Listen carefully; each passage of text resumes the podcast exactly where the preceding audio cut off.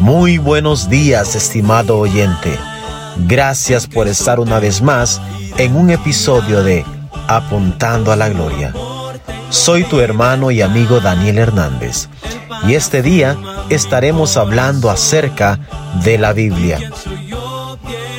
La Biblia ha sido prohibida, ha sido quemada, ha sido objeto de mofa y ridiculizada los eruditos se han burlado de ella, calificándola de tontería.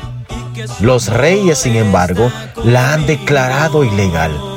Mil veces se ha cavado su tumba y se ha dado comienzo al canto fúnebre, pero por alguna razón la Biblia nunca se queda en la tumba.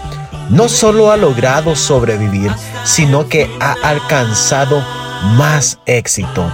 Es el libro más popular en toda la historia. Es el libro de mayor venta en todo el mundo a través de los años. No hay manera humana de explicarlo. Quizás esta sea la única explicación.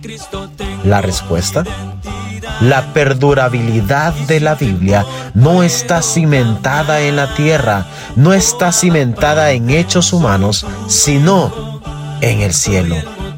Para los millones que han probado sus afirmaciones y han hecho suyas sus promesas, solo hay una respuesta. La Biblia es el libro de Dios y la voz de Dios.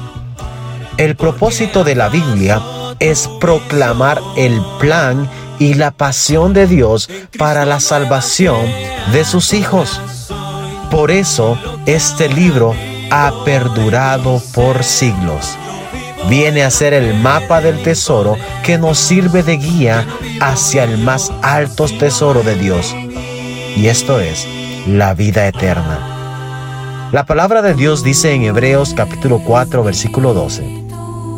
La palabra de Dios es viva y eficaz y más cortante que toda espada de dos filos y penetra hasta partir el alma y el espíritu, las coyunturas y los tuétanos y discierne los pensamientos y las intenciones del corazón. Dios te bendiga en este día.